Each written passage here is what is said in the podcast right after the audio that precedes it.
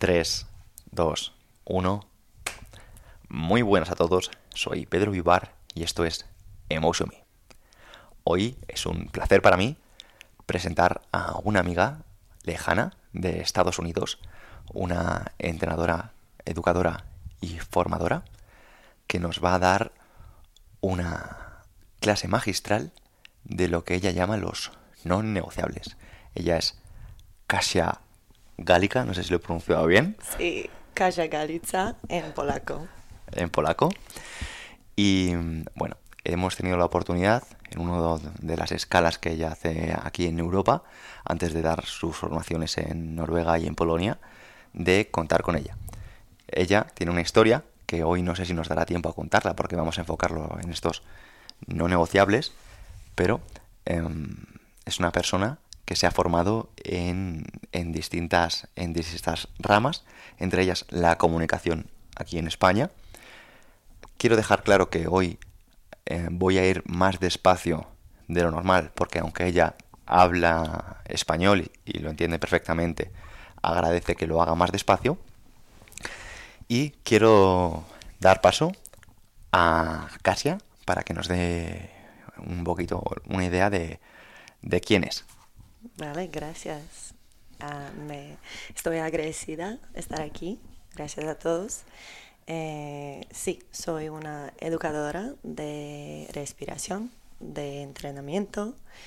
En el pasado mi carrera fue centrada en comunicación de salud. Trabajaba en, la, eh, en el Instituto Nacional de Cáncer en los Estados Unidos antes de empezar una carrera en entrenamiento de movimiento, de respiración, de muchas cosas para poner la gente, para estar más saludables uh -huh.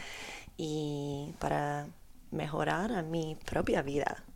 Exacto. Casia se caracteriza y es curioso porque el primer día que, que hablamos me hablaba del modelo de conocimiento en forma de T y cómo David Epstein era una de las figuras que le había influenciado y hemos de decir que, que, lo comparto. Yo he tenido la suerte de, de conocer a, a, David Epstein gracias a mi amigo Rubén Espinosa.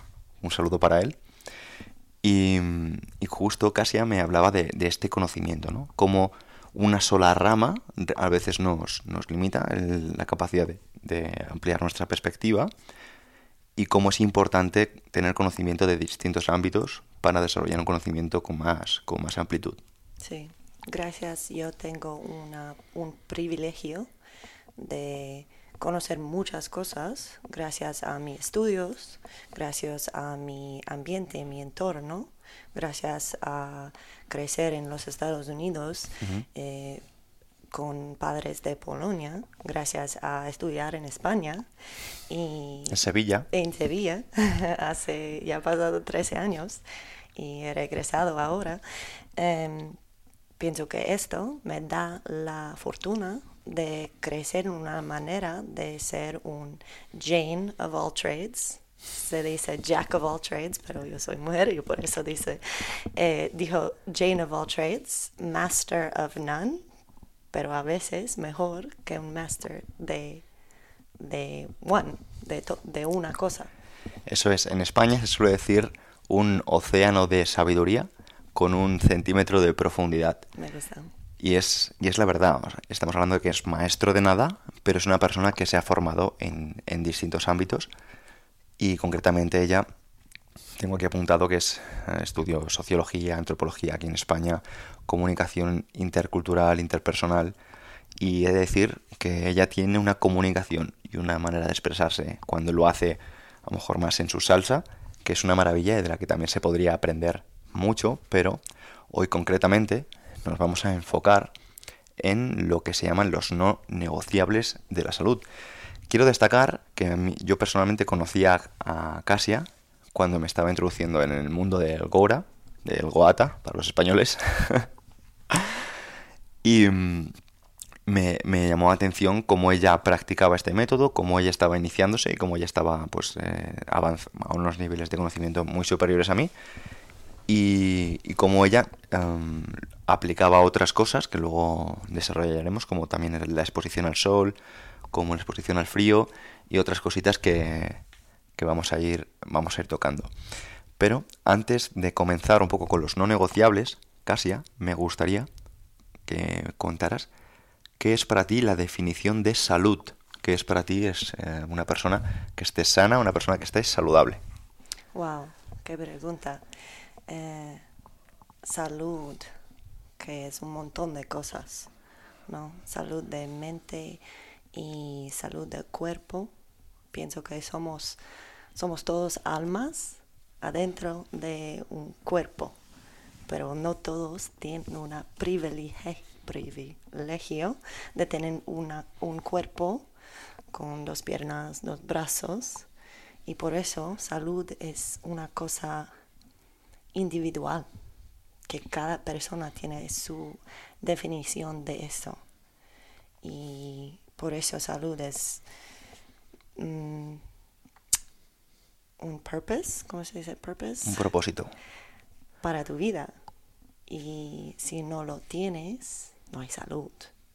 Porque no cada persona tiene eh, la fortuna de la vida para siempre tener salud en una definición que hoy en día se dice esa persona que corre cada día tiene salud, esta persona que come verduras tiene salud y eso. Es una definición que va cambiando. Sí, yo comparto la misma visión porque ah, yo he tenido épocas en mi vida en la que he sido más nazi, como se suele decir, nazi es ortodoxo y para mí ah, era poco ortodoxo, hay que decirlo.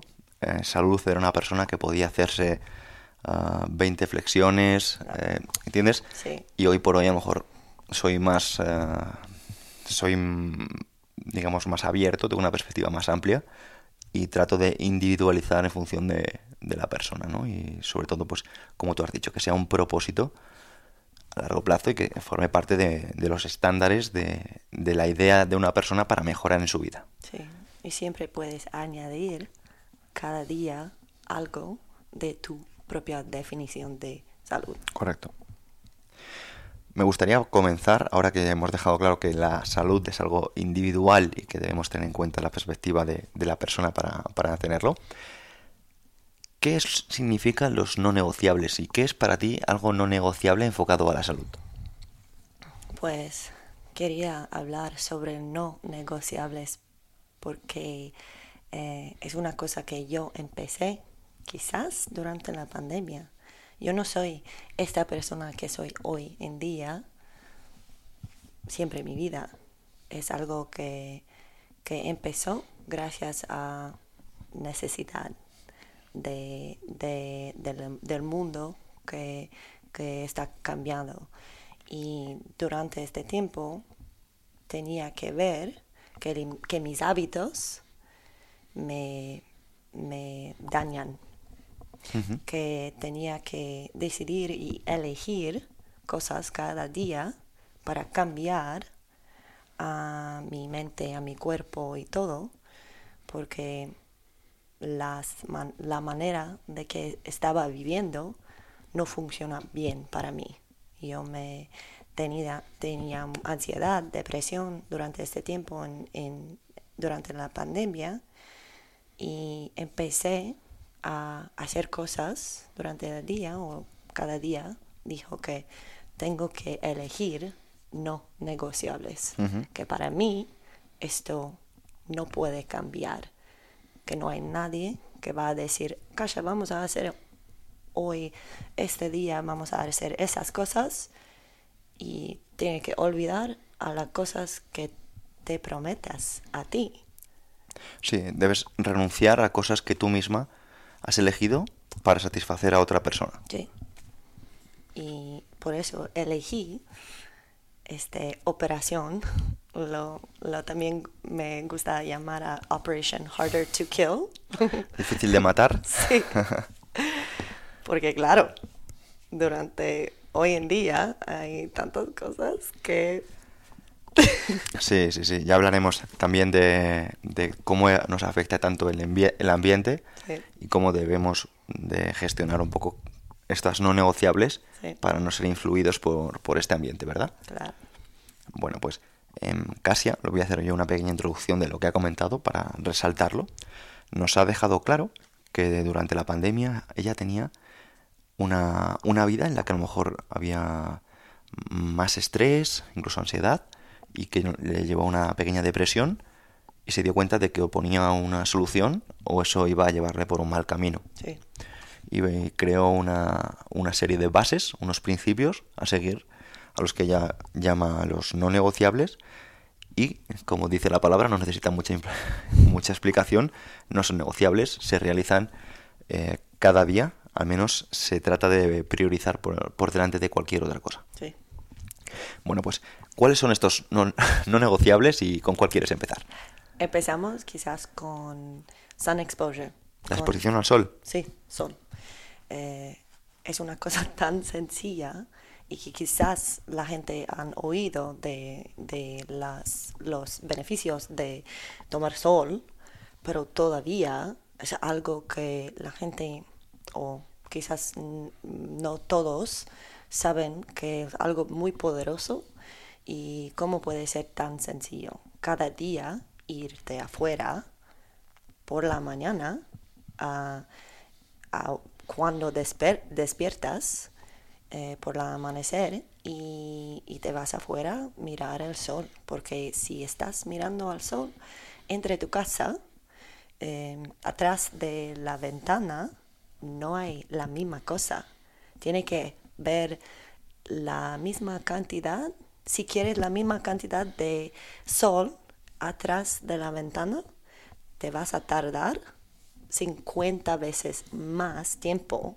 para tomar eh, la misma cantidad que te va a amanecer todos tus ritmos del cuerpo. Porque nuestros, o somos, somos ritmos. Seres humanos, ritmos de levantarnos, cambiarnos. Lo mujeres, las mujeres tenemos ritmos de hormones, los hombres- Hormonales. hormonales, los hombres también, pero hay diferentes y el sol es nuestro poder. Somos, somos como animales. Totalmente. Y cambia cuerpo muy fuerte eh, con tomando sol cada día. Yo lo he notado a nivel personal, eh, mi vida con exposición al sol y mi vida con menos exposición al sol, y es, eh, es, es brutal. Pero, Casia, me gustaría preguntarte si esto ha sido siempre así, porque el sol em, al final está en las horas en las que las personas suelen tener sus horarios de trabajo. Eh, si nosotros analizamos los horarios laborales de una, cualquier persona, o al menos de, de la mayoría de personas, em, las horas de exposición solar son las horas de, de trabajo. ¿Qué propones para, para estos casos? Eh, es importante ver el sol antes de eh, noon, ¿cómo se dice noon? Por la tarde. Antes de que del atardecer. Sí, eh, también eh, por la mañana, quizás por para 20 minutos cada día, se puede hacerlo en tu ritmo de tu cuerpo, de tu trabajo, eh, pero debe ser un no negociable.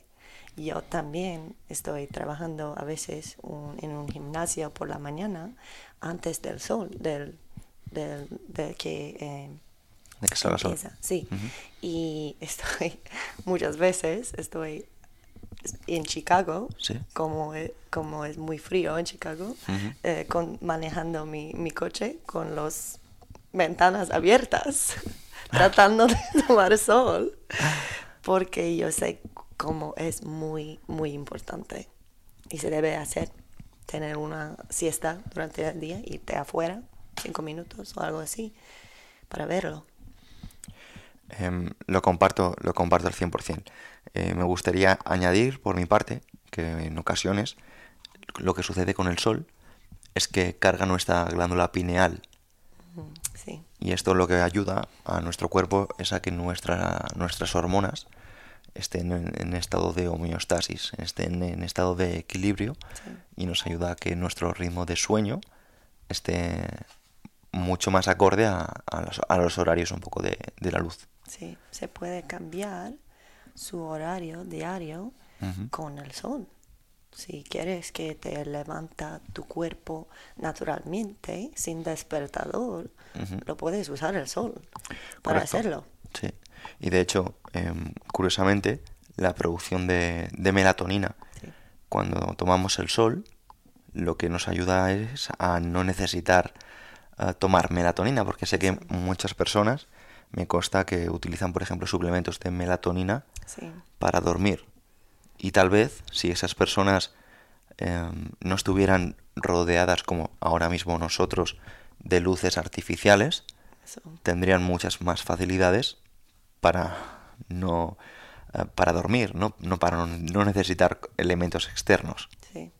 Y cuando la gente se usa, a veces los suplementos se puede también cambiar tu producto natural de esta cosa.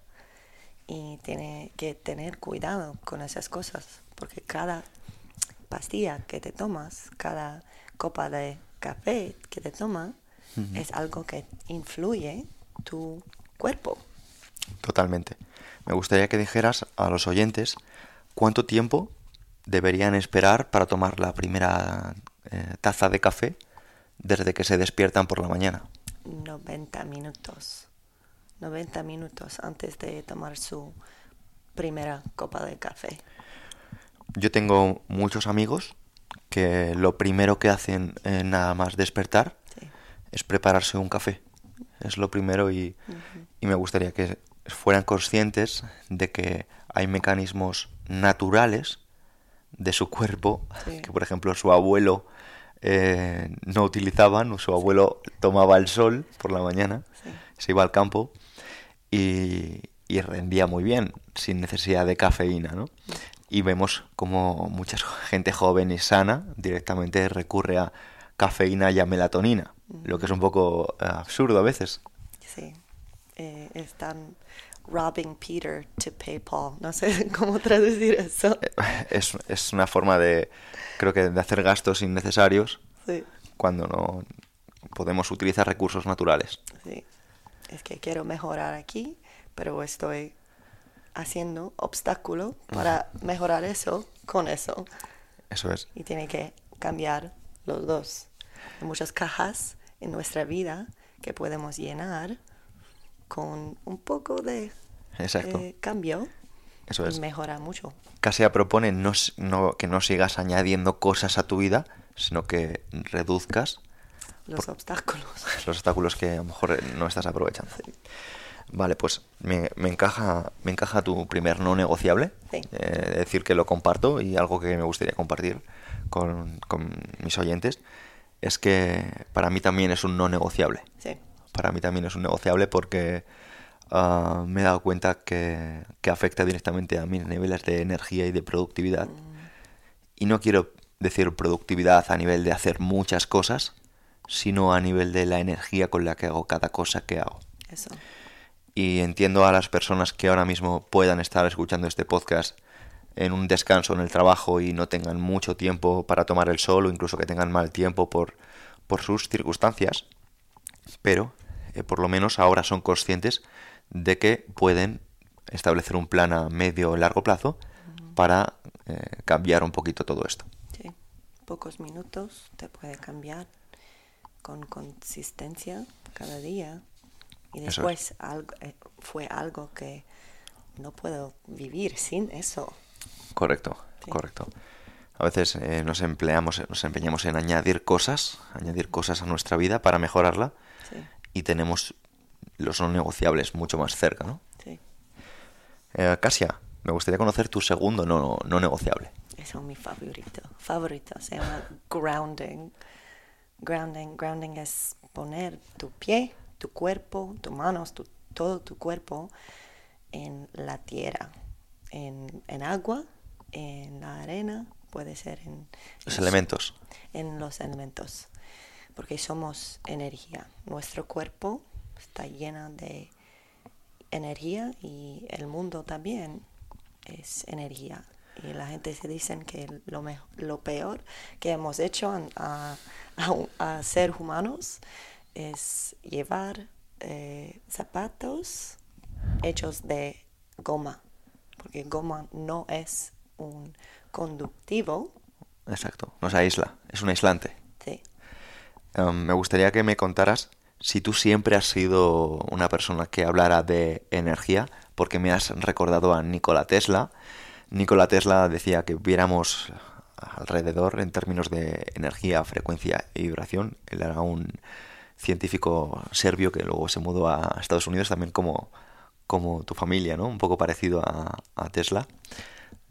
Y me gustaría preguntarte, porque tú eres una persona que has venido, vienes del, más del mundo de la ciencia, de la comunicación, un poco de lo que dicen siempre pues, los estudios, y si esto ha sido así siempre, cuando hablas de la energía, o ha habido algún cambio en tu vida que, que te haya hecho ver las cosas un poquito más allá. Sí, no, es la verdad que no cree, yo no creía de cosas así, porque no tenía tampoco la experiencia de esas cosas. Sí, mi padre son de Polonia y, en Polonia hay un ambiente muy bonito y afuera, pero también eh, los mensajes de, ¿cómo se dice?, la gente civilizadas se cambia, ¿no? Cuando llegaron, llegaron mis padres a, los Estados Unidos, han cambiado su ambiente de natura, que algo que fue tan cerca de ellos, y ahora vivimos en una ciudad de, piedra, de, cajas, estamos en cajas. Estructuras, rajacielos. Sí, para ellos mm, quizás no le dieron cuenta de que su ambiente cambia todo su mundo, porque en Polonia normal mira, puedes mirar las montañas enfrente de tus ojos, pero no piensas de esas cosas porque están, estás tocando la tierra cada día, trabajando con la tierra. Y el sol igual, estás recibiendo el sol y no lo piensas. No piensas que, debo, debo... tomar el sol. Sí, tomar el sol. Eh, o debo tocar la tierra, porque mi padre son de una finca de granja eh, y el trabajo fue muy duro. Por eso, cuando cambiaron su vida en una ciudad, como mucha gente ahora vivimos en comodez. Comodidades. comodez y tecnología y pensamos que vivimos mejor. Y, ahora tenemos que añadir... Exacto, por marketing. Pensamos que vivimos mejor por un marketing que te dice que, eso es mejor. Sí, mejor. Sí. Más cómodo, más cómodo. Pero ahora estamos hablando de cosas más sencillas, de natura, que tenemos que fijar o tratar de añadir a, nuestra vida. Y que, y que justo estás contando que te han ayudado a salir de ansiedad, depresión y problemas de todo tipo. Es curioso cómo a veces la civilización ayuda. Quiero añadir una cosa a lo que comentas de, del grounding. Mira, em, hay gente que cree que grounding, como viene de tierra, cree que es únicamente tierra. Yo hace unas semanas estuve en Fuerteventura, que tú también estuviste en uno de los retiros Super Sapiens, y yo llegué a, Fuerteventura con, con, una verruga en, en un costado. Una verruga era como una pequeña patata. y no sé si sería la exposición al frío que hicimos allí, la naturaleza, el mar, conectar, dejar de pensar en cosas de ciudades, pero eh, esa pequeña verruga eh, desapareció y ahora mismo no, no, tengo nada, o sea, no tengo ni señal de haber tenido nada y evidentemente no quiero decir a las personas, no, vos os vais allí y, se va a ir. Simplemente quiero contar algo que he vivido muy recientemente. Mi compañero Rocas hace poco también fue conmigo a Fuerteventura con psoriasis. Tenía psoriasis en su piel y le ha remitido.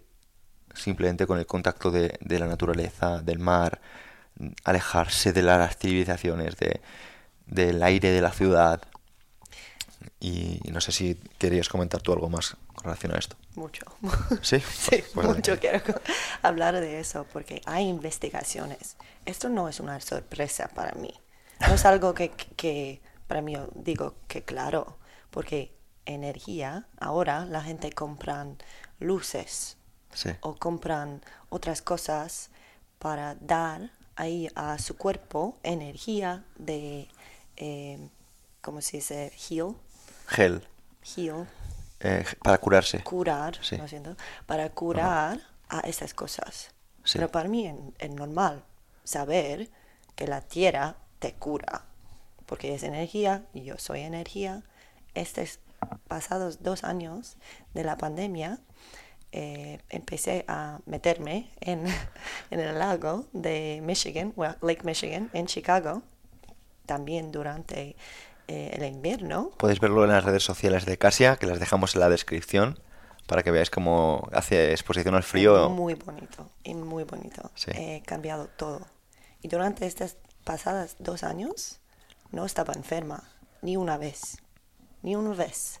Todos alrededor de mí hay muchas enfermedades, no solo el de, ya sabes, eh, y nunca me toqué. Tampoco me ha quedado, me ha cambiado mi color de piel. Yo siempre me, me parece muy, muy blanca, ca- casi enferma a Sí. veces durante el invierno.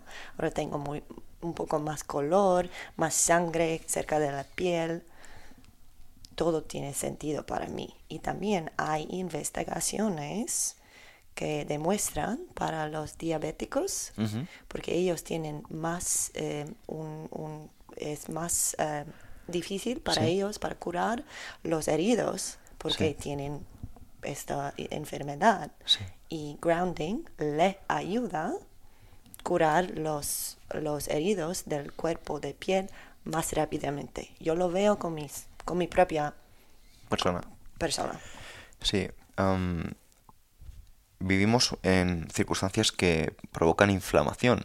Hay personas que creen que, que esto, bueno, que esto, como nunca les ha tocado a ellos en persona, ah, no les pasa. Pero yo cada vez, gracias un poco pues a, a toda la influencia que recibo gracias a las redes sociales, al podcast, de mensajes, correos, me llegan mucha información de personas.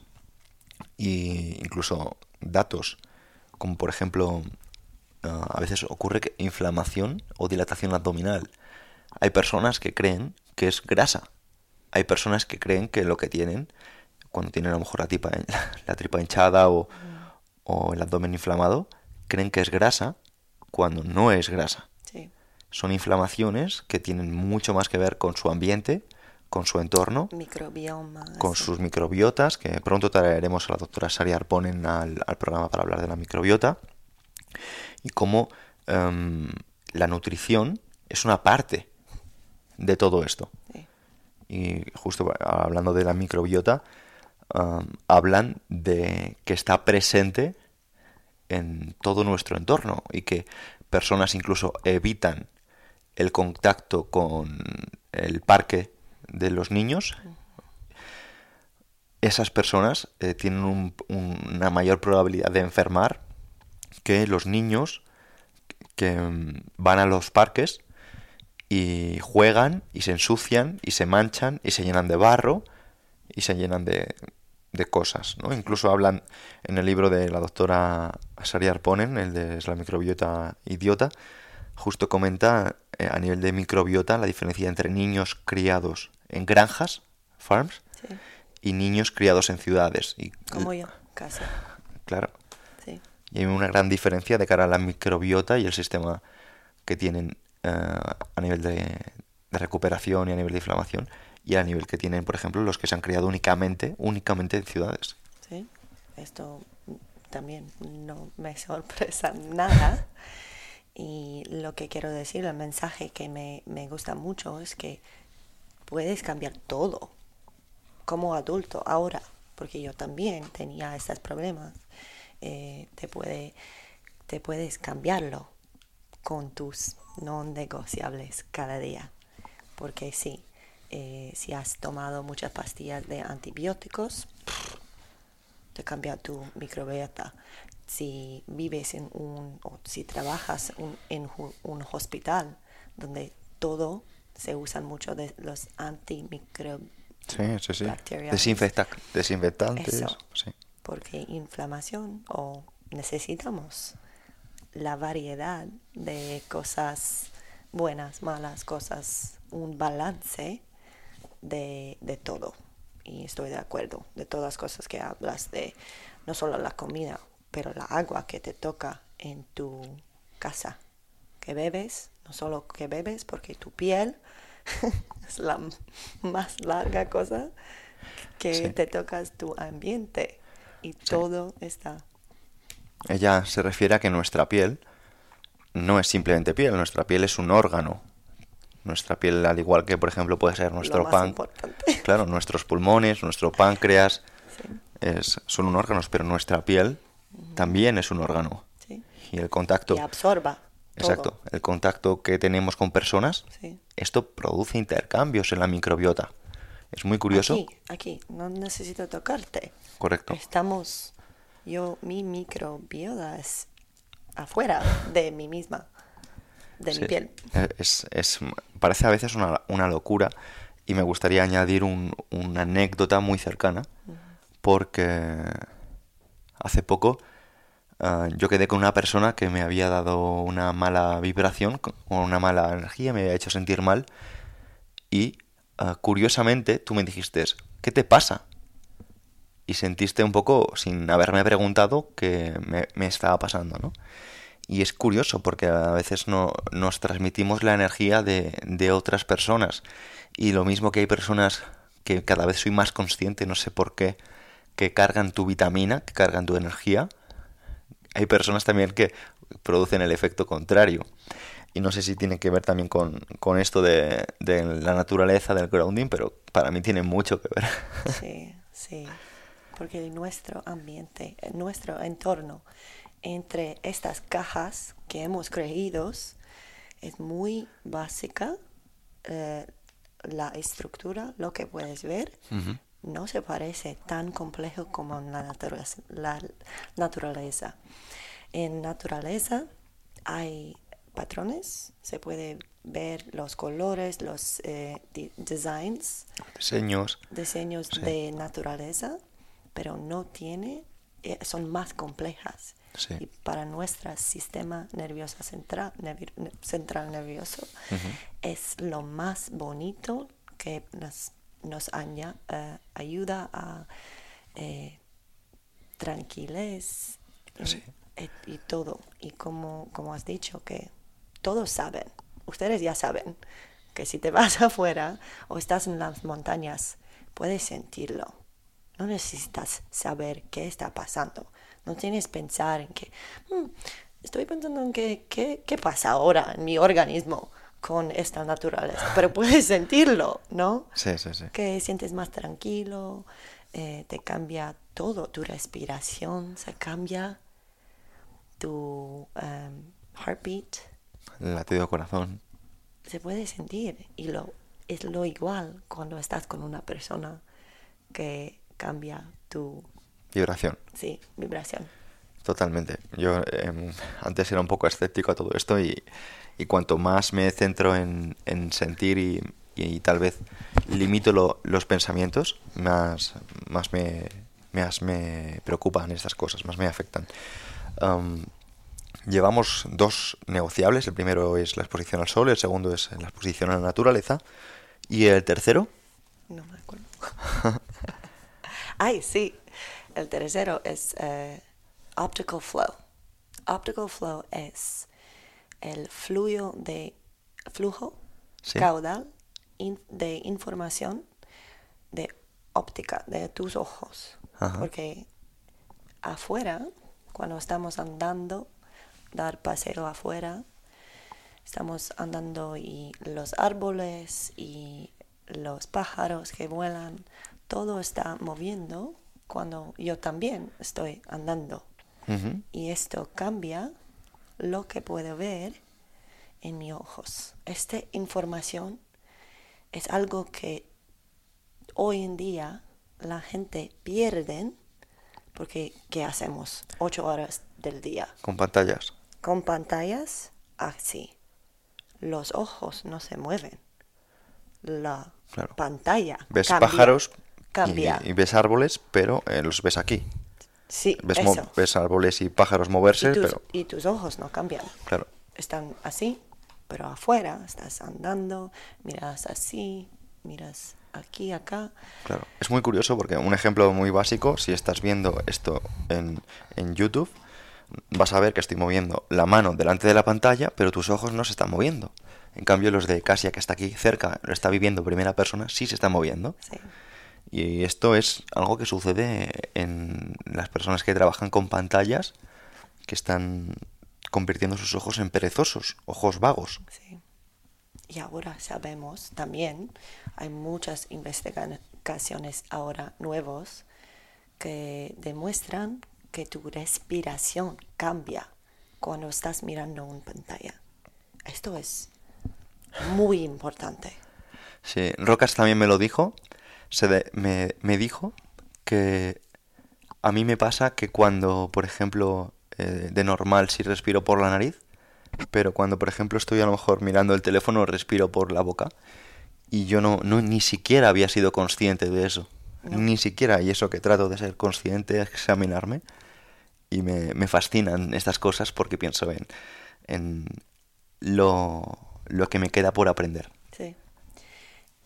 Pienso que ahora estamos que dando, tenemos que dar cuenta de cosas que cambian a nosotros, pero es tan fuerte o difícil darte cuenta cada día. Y por eso los no negociables son la única cosa que puede salvarte de pensar de todo. Tengo que pensar en eso, en eso, y porque eso me da daño a mi, a mi organismo, Sí. pues elija cosas que son, que te curan, porque son cosas de naturaleza, que nosotros somos naturaleza. Eh, olvidamos que, que tú y yo no somos eh, robots. Robots. Sí, sí, sí, sí. De hecho, es muy curioso porque ah, in- incluso vemos personas que entrenan su- en su gimnasio como robots. O sea, tratan de moverse lo más eh, analítico posible cuando realmente estoy haciendo gestos para que esté escuchando el podcast. la vida no es- son movimientos lineales. Nada. A ti, por ejemplo, te pegan un empujón. Si yo te, te empujo, if I push you, um, tú no vas a hacer una sentadilla para aterrizar. sí, Tú vas a caer de cualquier manera. Tu columna va a flexionarse, vas a tener... Y lo mismo, si, si caigo por, mm, por, un, por tropezar con una piedra, es muy probable que mi columna se flexione, es muy probable que haga algún gesto raro, pero nunca entrenamos así en el gimnasio, entrenamos muy, muy sistemático y muy estructurado y creemos que encima lo peor es que lo hacemos por salud. Sí. Decimos, no, yo entreno por salud. Salud. Y dices, ah, entrenas por salud, eh, agáchate al suelo. La palabra fitness, es, ahora tenemos la confusión de fitness no siempre Es salud. es salud. Sí, sí, sí. fitness bueno también, como hemos hablado, que levantar peso no solo es la, la problema no es levantar peso, la problema es hacerlo como robot, siempre en la misma manera, cada día, Eso es. 20 veces. Exacto. A mí me gustó una cosa que, que dijiste en una conversación fuera de, de cámaras y es, en la vida natural, en la naturaleza, nunca vas a encontrar una barra simétrica con el mismo peso en los dos lados. Jamás, No vas a encontrar en el campo, no vas a encontrar en el supermercado jamás. un brick de leche que, que esté completamente simétrico. O sea, al final eh, creemos que estamos haciendo las cosas muy bien, pero tal vez no, no nos estemos dando cuenta de, de que estamos entrenando como robots. ¿Sí? Si lo haces porque es tu deporte. Porque, exacto, si lo haces como Vale, deporte es genial. Vale, pero no te olvides que tú eres naturaleza. Correcto. Exacto. No pierdes tu, eh, las posibilidades. Imagínate que tienes tanta poder de hacer cosas muy eh, flujas o fl- flojas de... Muy variables, muy fluidas. Muy variables. No te puedes imaginar que, que somos muy adaptables a hacer cualquier cosa que queremos. Y lo que haces cada día, muchas veces, Lo mismo. estás codificándolo. Correcto. Y bueno, si quieres codificarlo, pero debes darte cuenta que lo que haces estás codificando. Correcto. Lo- Muchas veces se codifican eh, patrones inconscientemente. Sí, Se- Sin saber Correcto. que es, eso es una codificación Una que no elegiste. Que no elegiste. Ese es el único problema. A mí no me importa codificar cosas si sé que estoy codificando eso. Sí, El problema está en que codificamos cosas que realmente no nos mejoran sí. de cara a los objetivos que nos hemos puesto. Porque o el, el mu- mundo o tu entorno Sí. dice que o dicen que eh, te han codificado diciendo que eso es bueno, como por Sí. ejemplo, es bueno trabajar de 9 a 2 eso, porque trabajar de 9 a 2 es, es lo mejor, porque tienes el día libre. normal, sí. es normal, pero claro, eh, o de 8 a 2. Sí. Pero claro, como tú has dicho, a veces esa exposición al sol es lo que te va a dar la salud a largo plazo. sí. Ese- ese- Y ahora, estas cosas que estamos hablando de los no negociables, sí, ahora la gente escucha y dicen, Ay, esto es un privilegio hacerlo. uf.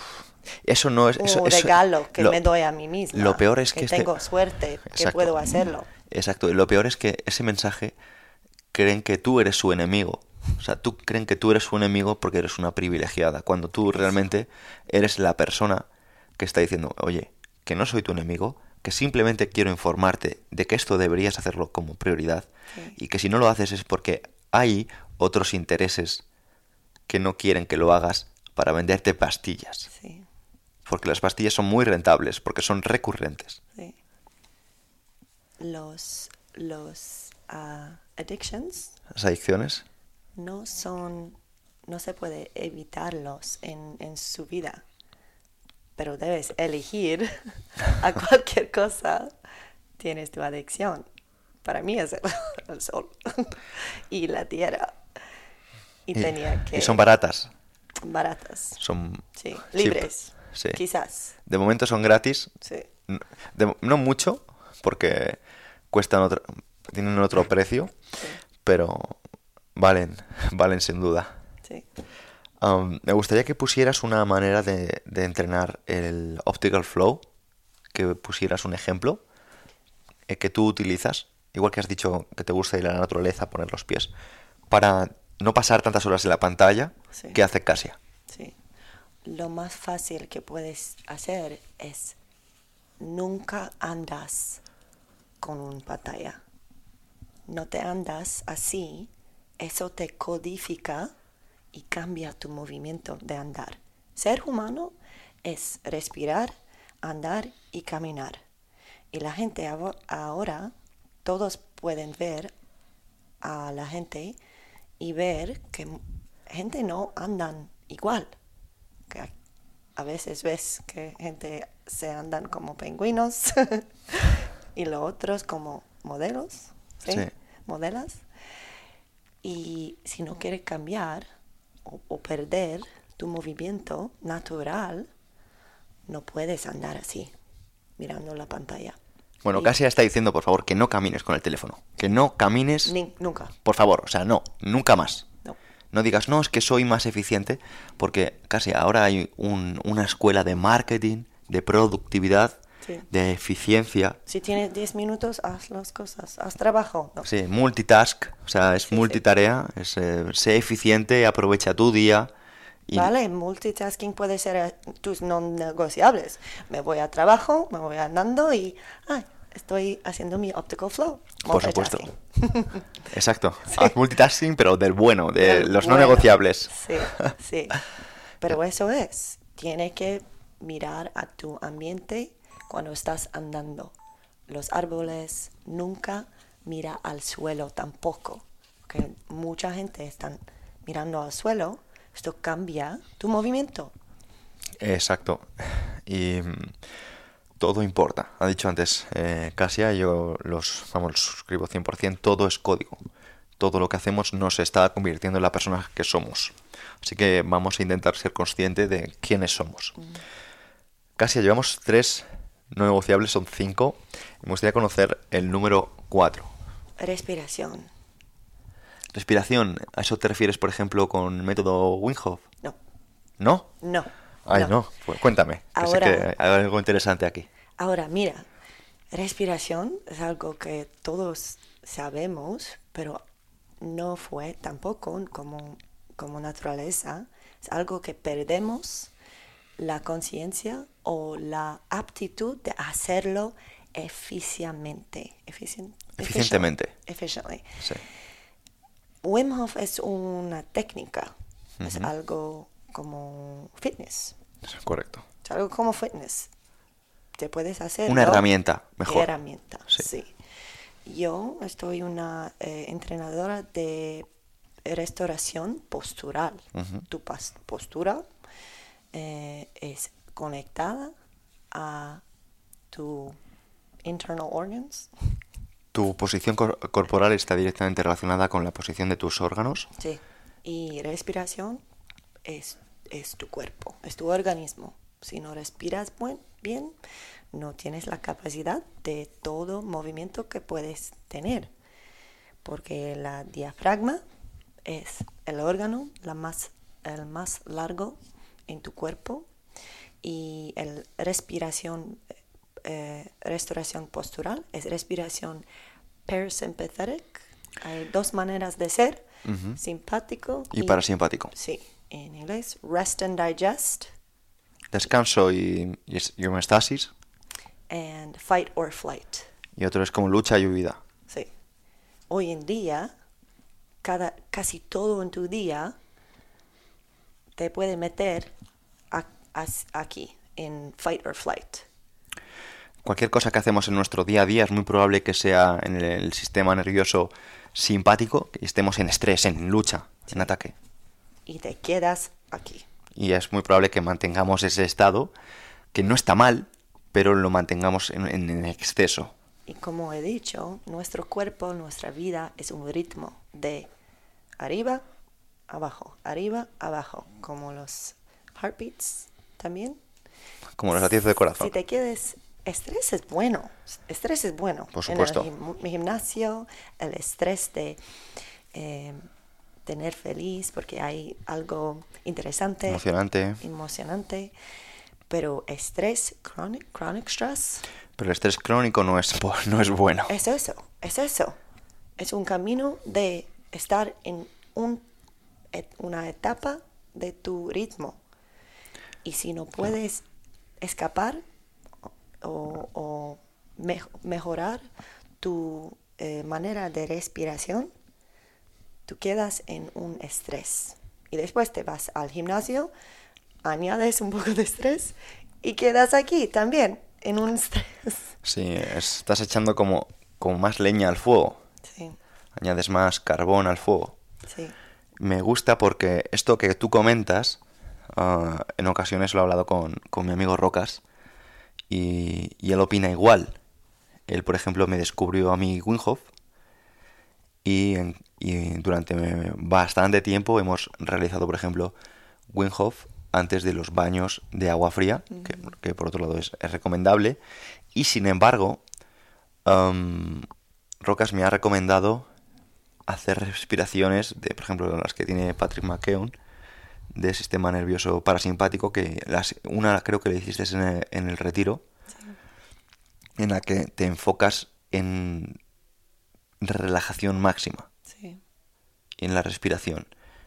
Y es curioso porque a mí personalmente me ha supuesto un challenge, me ha supuesto un reto y, eh, y me gustaría que hablaras un poco de cómo utilizas tú eh, la respiración, en qué momentos de tu día utilizas, eh, por ejemplo, activación y en qué momentos de tu vida utilizas esa relajación. sí. En realidad, no estoy, eh, no quiero que, que mi conciencia de respirar está tan conciencia, hay tanta conciencia de cómo lo hago cada día en cualquier manera. Yo quiero que mi respiración es apropiada a la situación que estoy haciendo. Estoy corriendo, no me voy a pensar en, en eh, controlar mi respiración. Eh, pero las cosas, las técnicas que uso con mis, clientes de restauración postural eh, significan que tengo que restaurar la postura para que respiración fue fácil. Fue fácil por la nariz, fue fácil para abrir, esto se llama posterior mediastinum, la, la zona media de la, espalda en la caja thorácica. Porque tus pulmones no son aquí, son en tus costillas y, se deben en una manera así, no siempre en, en frente de tu cuerpo. Eh, ella está tratando de expresar que no se trata únicamente de una respiración en la que respiremos hacia adelante o expandamos la caja torácica únicamente hacia las costillas, sino también en la parte posterior del cuerpo, la parte posterior de la espalda. Y una cosa que, me llamó mucho la atención de, de Casia, que yo no conocía, es que nosotros mantenemos aire residual en los pulmones y eso es, no es positivo. Cuenta un poco, por favor, eh, esta parte no siempre damos cuenta de que tenemos eh, una exhalación corta. Porque todo el mundo, porque yo también fui una instructora de yoga y el comunicación sobre aire, sobre eh, respiración siempre estaba que tiene que coger un aire o tomar eh, inhalación muy larga, siempre pero el enfoque de verdad debe ser también en una exhalación completa. Correcto. Pero no debe ser una forzada. Forzar exhalación es una actividad como Wim Hof, Correcto. que es un entrenamiento. Si una persona que tiene una postura muy abierta, con costillas abiertas, donde la diafragma no está en una posición buena para operar, para eh, funcionar en una manera eficiente y te fuerzas tu respiración para evitar el aire de los pulmones, no funciona bien. Y yo sé que en, en, este, este entrevista es más difícil eh, demostrar las posiciones pero quiero que la gente saben que hay cosas que se puede encontrar en la red, conmigo también, que puede mejorar su posición de, de costillas, de cadera. Para sí, podéis echar un ojo a las redes sociales de, de Casia, donde dará tips de estas cosas. A mí, por ejemplo, me han dado una recomendación y es la de dormir de costado. Sí. Porque es, es interesante dormir de costado. On your side. Sí. Cuando duermes en un lado, el lado que está a la cama está eh, descansada y estás usando los pulmones y la diafragma, porque la diafragma no es una cosa, tenemos dos lados adentro que no son iguales. Al lado, al lado uh, derecha tenemos un hígado, que no, no hay cosa así a la izquierda. Y eso... Y es el, uno de los órganos más densos del cuerpo y es pesado. Sí. Y tu corazón está al lado de izquierda. Correcto. Tu cabeza, la izquierda. Cerebro es más larga.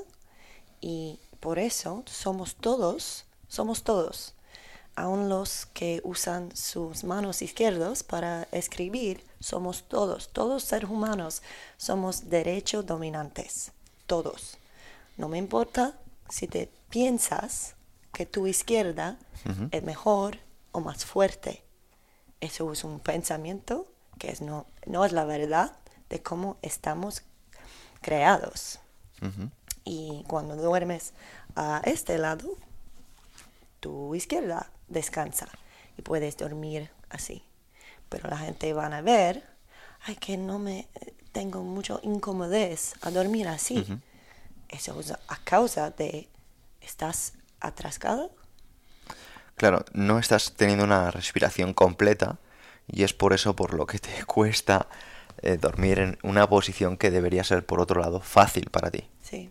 Si algo es incómodo en tu cuerpo, es un señal, señal Correcto. de que tiene que mejorar algo. A mí me gusta decir que cuando algo es incómodo es una señal de debilidad Sí. y la debilidad se puede fortalecer. Un reto. Es un reto, sí, exacto. Para un- algo que debe darte cuenta. Es un mensaje a, a, tu, a tú mismo que, hola, estoy aquí, ayúdame. Pero ahora, hoy en día, hay tantas cosas que nos dis- distraen Correcto. a oír a nuestro cuerpo. Cada día estoy trabajando con la gente que dice, me siento como un, un desconocido en mi cuerpo, porque no se pueden oír a los señales de tu respiración, de tu dolor. Porque dolor, dolor del cuerpo, de la espalda, de los músculos, de, de pedazos en, de- en partes de tu cuerpo, no es eh, fact, no es un, un algo verdadero, un hecho que debes que buscar y evitar. Es un señal de Son algo. señales de aviso. Mira, quiero contar algo porque a mí personalmente me ha, me ha marcado la vida. Yo he entrenado durante, te puedo decir, hace los últimos 13 años siguiendo una escuela. Es una escuela en la que trataba de dejar la, la columna rígida y es un- pues se podría decir que es la escuela McGill. Trataba de tener eh, movimientos antirotación, planchas, trataba de hacer press, trataba de hacer peso muerto, siempre a espalda lo más rígida posible. Y he tenido muchas lesiones en mi cadera, he tenido lesiones eh, en mi espalda, he tenido lesiones en mis hombros, he tenido lesiones incluso siguiendo las técnicas de, de todas las personas pues, con las que he podido aprender. Contracturas, muchos dolores, eh, tensiones musculares, ah, bueno, tendinitis, he tenido problemas musculares eh, de muchos tipos, Sí. articulares y demás.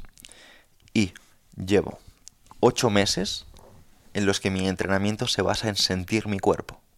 Mi entrenamiento se basa en sentir mi respiración. Mi entrenamiento se basa en sentir lo que estoy haciendo y evidentemente trato de superarme cada día. No tengo contracturas, no tengo dolor, solo tengo energía y ganas de mejorar. Y es porque no me he centrado en el exterior, no me he centrado en compararme si levanto más que otra persona, no me he centrado en compararme si hago más repeticiones que un amigo, ahora me centro en si lo estoy sintiendo o no lo estoy sintiendo. Por supuesto, me encanta superarme, me encanta mejorar. Y sin embargo, únicamente ahora me comparo en, en, en mi cantidad de, de sensación, de mi sentimiento. Y como vuelvo a repetir, no tengo dolor.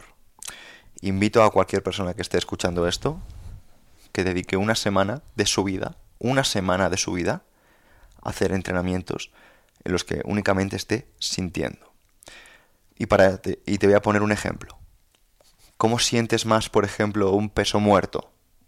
Cuando lo haces a dos piernas y puedes levantar mucho peso, o cuando lo haces a una pierna, donde únicamente mmm, necesitas toda la sensación para no perder el equilibrio, ¿no? ¿Dónde estás sintiendo mucho más el gesto? Es probable que digas en el de una pierna. En cambio, no creo que entrenes la misma frecuencia una pierna que dos piernas porque para Instagram, para postear, siempre vas a tener más peso en el otro, vas a hacer más repeticiones en el otro y muchas veces caemos en el exterior en lugar de centrarnos en nosotros, ¿no? Y me encanta porque vemos, a mí por, por ejemplo, encontrarme con personas como tú, como Rocas, eh, como personas que me he encontrado en el camino, me, me da mucha ayuda, me da oxígeno, porque me doy cuenta de que hay un camino que profesionales tratan de demostrar para tratar la salud de la gente, para no centrarse en el exterior y que esas personas también pongan los ojos hacia adentro y se preocupen de lo que tú comentas de, de los no negociables. Y antes de pasar al último, me gustaría que dieras algún tip, alguna recomendación de respiración a las personas que estén escuchando esto. Algo muy, muy, muy sencillo. Algo muy sencillo es saber que durante tu día, hemos ya dicho, cuando estás en pantallas, respira, respiración se cambia a lo malo. Irte afuera andando y debes coger el aire, inhalar y suspirar y sentir cómo sientes. Y vas a saber que te sientes mucho mejor. Si te fuerzas, si intentas exhalar muy, muy fuerte porque tengo, claro, me siento como tengo una exhalación o no completa, te vas a sentir la diferencia. Y lo más sencillo que puedes hacer es jugar, jugar con tu cuerpo. Cuando estoy corriendo, me, me estoy jugando afuera y puedo sentir que mi respiración cambia. Darte cuenta de eso cuando estás peleando con alguien, cuando algo te da miedo. Darte cuenta que tu respiración se cambia y vas a ver cómo cambia. Cuando tienes ansiedad, darte cuenta. Ay, estoy respirando muy corto. Así. Por supuesto. O por, por la boca todo el día. Darte cuenta, porque tú tienes la capacidad en su propia eh, intuición, para crecer tu intuición, para saber que lo que necesitas en tu cuerpo ya tienes.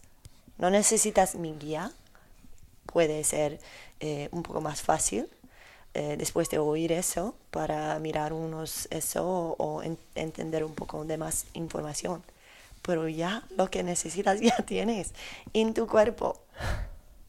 Debes cambiar tu ambiente, tu entorno y vas a ver cómo fuimos a Fuerteventura, cómo ha cambiado mi piel, mi, mi cuerpo, como mi sentimiento. Pero olvidamos, rápidamente olvidamos, porque estamos metan, eh, metémonos en nuestro entorno de normal y olvidamos cómo sentimos en vacaciones. Sentimos tan bien en vacaciones y después vamos a casa y dimos, ay, que quiero, necesito otra vacación. Pero haz lo que hiciste en vacaciones en tu casa. Sí. o, en tu hogar. Totalmente, a menos que fueras eh, de fiesta loca, ¿vale? En ese caso, eh, no, no hagas eso. Eso no. Pero si haces más tiempo para ti, más tiempo de naturaleza, más tiempo de respirar y más tiempo de... De relajar, de dar cuenta de la variedad. Eso es. Porque en nuestra eh, día de día, cada día que tienes, si tienes un diario que es igual, igual, igual, y te descansa y te aburra, no te das cuenta de nada. Estás siempre pensando en que quieres ir a viaje. Exacto, exacto, exacto. Intenta, como dice Casia, llevar un diario, llevar una agenda, llevar una, una estructura de quién eres, de qué haces. Porque, mira, a mí personalmente me ayudó mucho leer a Tim Ferris, y él decía que tenía incluso un diario de entrenamiento en el que apuntaba qué comía, qué bebía, qué ejercicios hacía y demás. Y apuntaba el peso que él tenía, apuntaba. Entonces, él sabe... Muy fuerte. eso es muy fuerte, es un nivel muy, muy maestro. Pero bueno, Steve Ferris, y yo le admiro mucho. Y cuando tú, cuando él decía que quería volver a un físico y a un peso determinado, simplemente miraba las fechas, decía yo en agosto de 2016 estaba con este físico y este peso y hacía esto durante estas semanas, bla, bla, bla, vale, lo voy a replicar. Mm. Entonces, cuando tú sabes qué circunstancias, qué hechos, qué alimentación, qué entorno está consiguiendo unos resultados, puedes replicarlo. Y de la misma manera, si esos resultados son negativos, también tienes el poder de cambiarlos. Sí. Casia, tengo muchas ganas de, que expliques el último, porque me genera mucho, mucho interés. Este último no negociable. Y, y también pienso que esto va a cumplir o en, Sí, todos los restos también. sí. Va como a cerrar y vamos a darle sentido a todos los anteriores. Eh, he ponido visualiz- visualización y mantra. Y para mí eso es eh, gracias a la conocimiento de que nosotros somos, no somos cuerpos, no somos eh, gente solo en la vida, somos nuestras memorias, somos nuestros hábitos, somos nuestros entornos, nuestros em, pensamientos Correcto, sí, sí. nuestras sensaciones. Y si quieres cambiar algo, necesitas hacer esas cosas con intención y cada día fijar, enfocar en cosas que quieres cambiar y y quieres añadir, porque he dicho que los memorias, los recordarios, el enemigo de memorias no es tiempo, es otros memorios, otros recuerdos. Sí, las limitaciones de, de tu, de tu memoria no es el tiempo, son nuevos recuerdos. Sí, porque yo soy mi pasado. Yo soy mi cada día. Yo soy lo que ha pasado a mí. Si no quiero ser una víctima de las cosas que me han pasado, yo tengo que cambiar y añadir y añadir otros niveles de quién soy. O todo va a ser igual.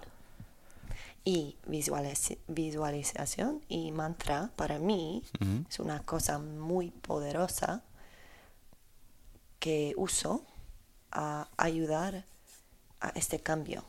Por Porque no es fácil decir o elegir cada día estar una persona muy poderosa, es- es- estar una persona eh, con, con confianza. Y un año antes yo no era esa persona. Yo tenía mucho miedo de todo, de, de éxito, de, de, de estar sola. ¿Tenías miedo de éxito? sí. Wow, puedes expresar esto porque me interesa mucho. Sí, yo pienso que mucha gente este sentido de tener miedo de, de tener que hacer más cosas o tener éxito de porque de verdad el, el miedo de éxito quizás no es solamente miedo de éxito, es miedo de fracaso. De, de, de ver que la, la gente te mira y dicen, pues ella no sabe nada. Está hablando, pero ella no es una experta. Eh, para mujeres, de verdad, eh, mujeres en la área de entrenamiento, hay algo que se llama imposter syndrome. Síndrome del impostor. Sí, y por eso me gusta decir que las mujeres en este área son las que saben más que los hombres, porque siempre tenemos este síndrome, que, que siempre pensamos que no sabemos bastante. Es un, para mí es un buen camino el creer que no sabes suficiente porque, Yo lo uso. sí. claro, Cada día me pienso que yo, yo entiendo muchas cosas, pero todavía no entiendo nada, porque todavía la naturaleza mm, no nos da todo lo que debemos saber. totalmente. Y de Está hecho, escondido. sí, sí, y de hecho para mí también eh, es una excusa de aprender de ti. O sea, el no saber suficiente es una excusa de sentarme aquí este rato Sí, y aprender de Casia. sí. Porque, ah, como tú dices, ¿no? Es, eh, hay miedo a éxito. Y me ha encantado que digas que, que, que te pasa, porque quiero contar algo. Quiero contar que ah, las personas no solo han sido codificadas en su respiración, no solo han sido codificadas en, en- en mirar pantallas o en levantar pesos. Las personas también han sido codificadas en tener miedo, han sido codificadas en tener miedo a ser señaladas por los demás. Sí. Han sido codificadas para tener miedo en lo que otros dicen de ellas. Y eso se traduce a tener miedo al éxito. Sí.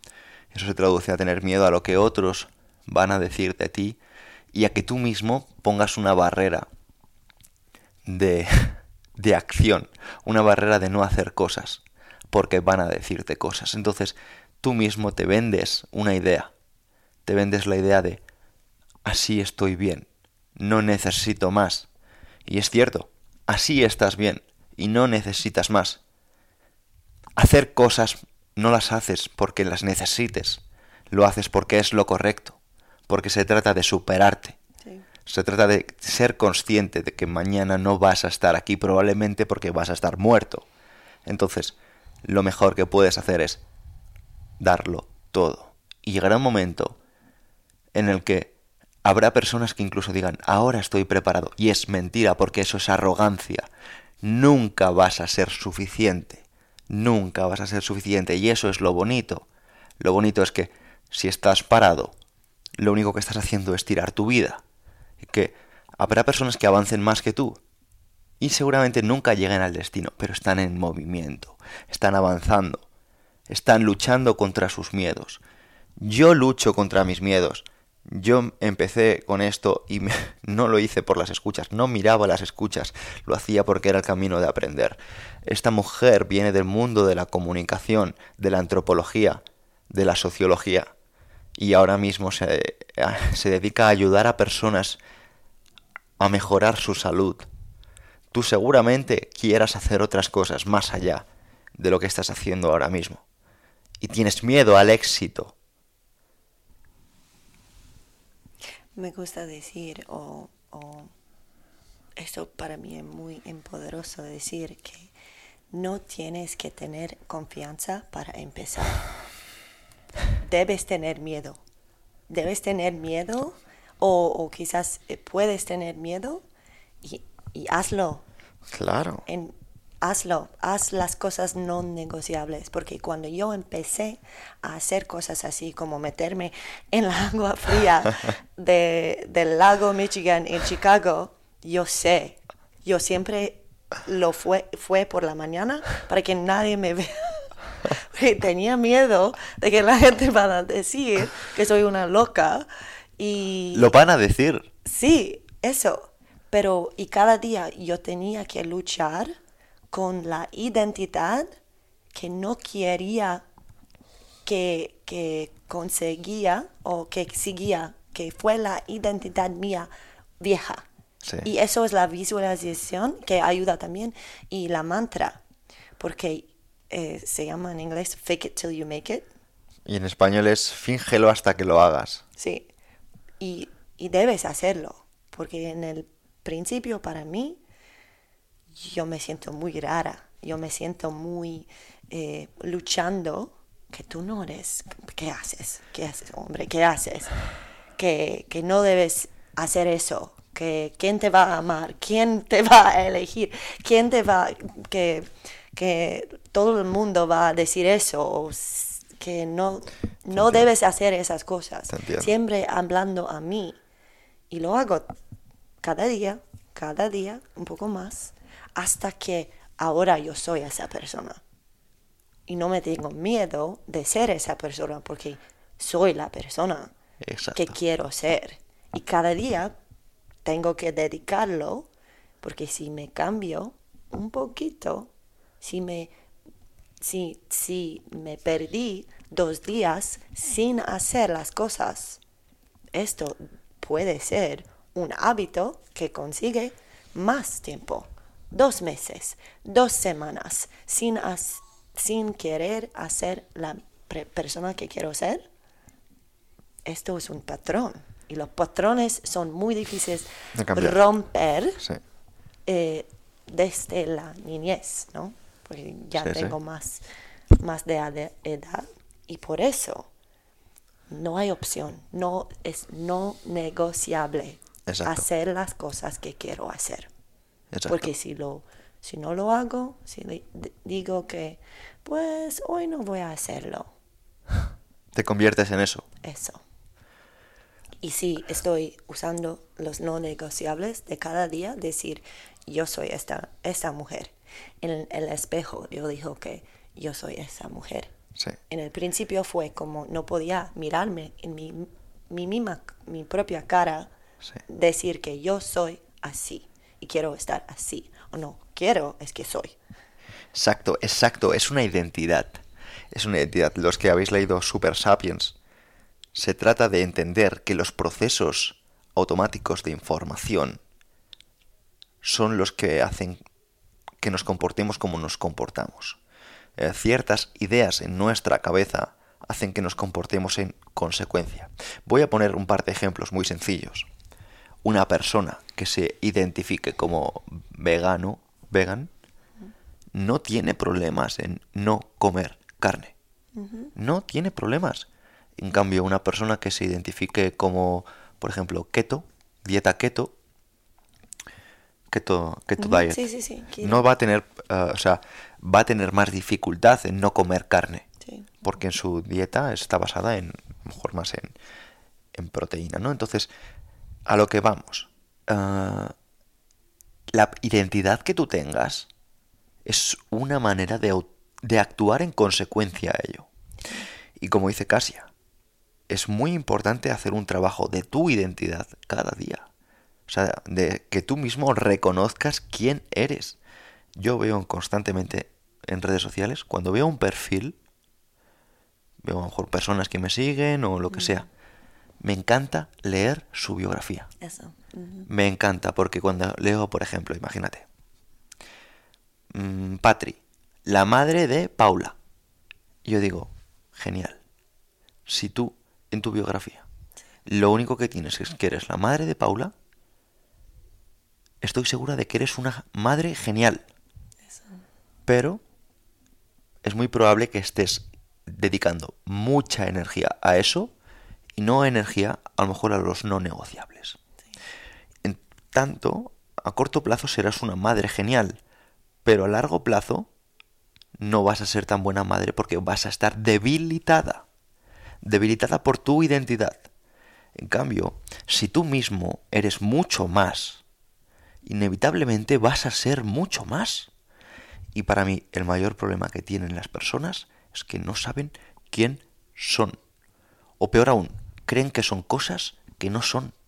Eso, o, o- o eligen creer, Eligen creer. eligen creer que son débiles o tienen ansiedad o son víctimas. Eligen porque encima lo dicen. Yo lo dicen leo muchas veces es que soy vago, es que no puedo, Sí. es que soy torpe, es que soy Es que toda viejo. mi vida, es que toda mi vida yo... Toda eh, mi vida. Sí, me da igual, yo No también. importa, no importa. Sí. No importa. Tu historia es importante para ver y cambiarlo. Por supuesto. Porque qui- quizás también, hablo mucho de esto también, que si no sabes sus obstáculos y qué te, cómo, cómo los patrones de donde uh, they created, were created, donde son sus bloques, no puedes añadir encima de, de mierda. A veces Sí. debes limpiar la mierda primero. Exacto. No sigas Y- añadiendo cosas a, a tu identidad, sino empieza a quitar cosas. Encuéntrate, Sí, búscate y cuando te encuentres serás poderoso. Hay un balance de hacer esas cosas. Añadir, evitar. Echar, añadir. Echar eh, para que está más sencillo.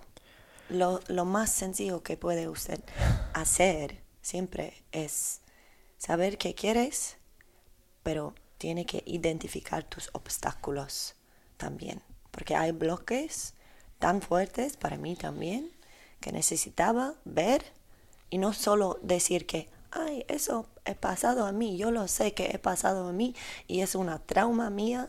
No quiero que, tengo que identificar a causa de eso que estoy eh, holding on to.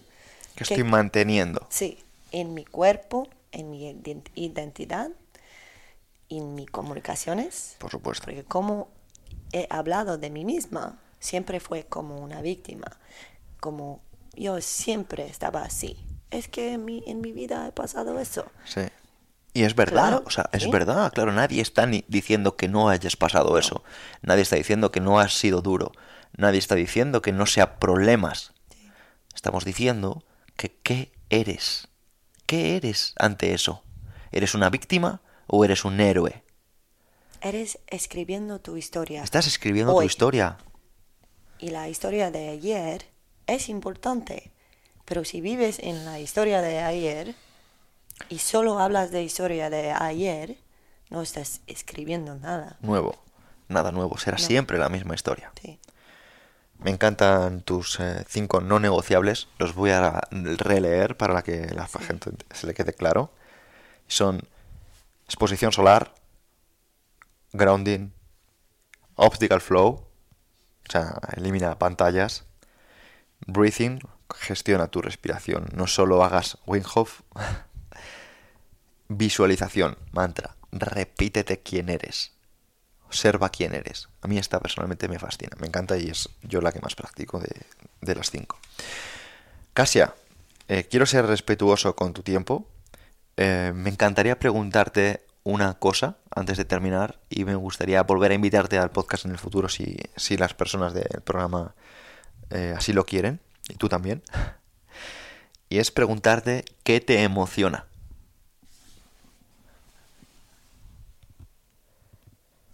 Todo. la vida. La vida.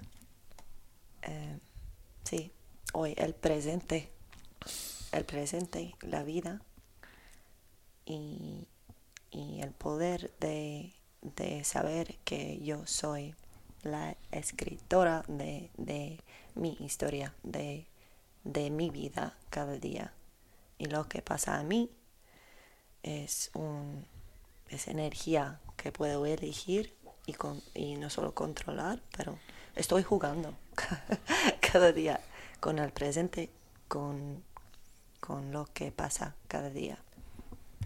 Bueno, quiero también darte las gracias por haber hecho el esfuerzo de grabar este episodio en español, que sé que es un lenguaje que no tenías muy practicado los últimos años, porque ahora en Estados Unidos hablas únicamente eh, en inglés. Pero gracias a ti y a todos a escuchar y a- gracias a corregirme y habla conmigo en Instagram solo en español. Gracias. Porque Vale. Quiero aprender más. Ya sabéis, podéis enviarle mensajes a Casia para seguir practicando español y, y sobre todo, bueno, pues gracias a ti por estar al otro lado del micrófono y muchas gracias a Casia por, por este rato, lo he pasado genial. Gracias a todos. Besos. Hasta la próxima.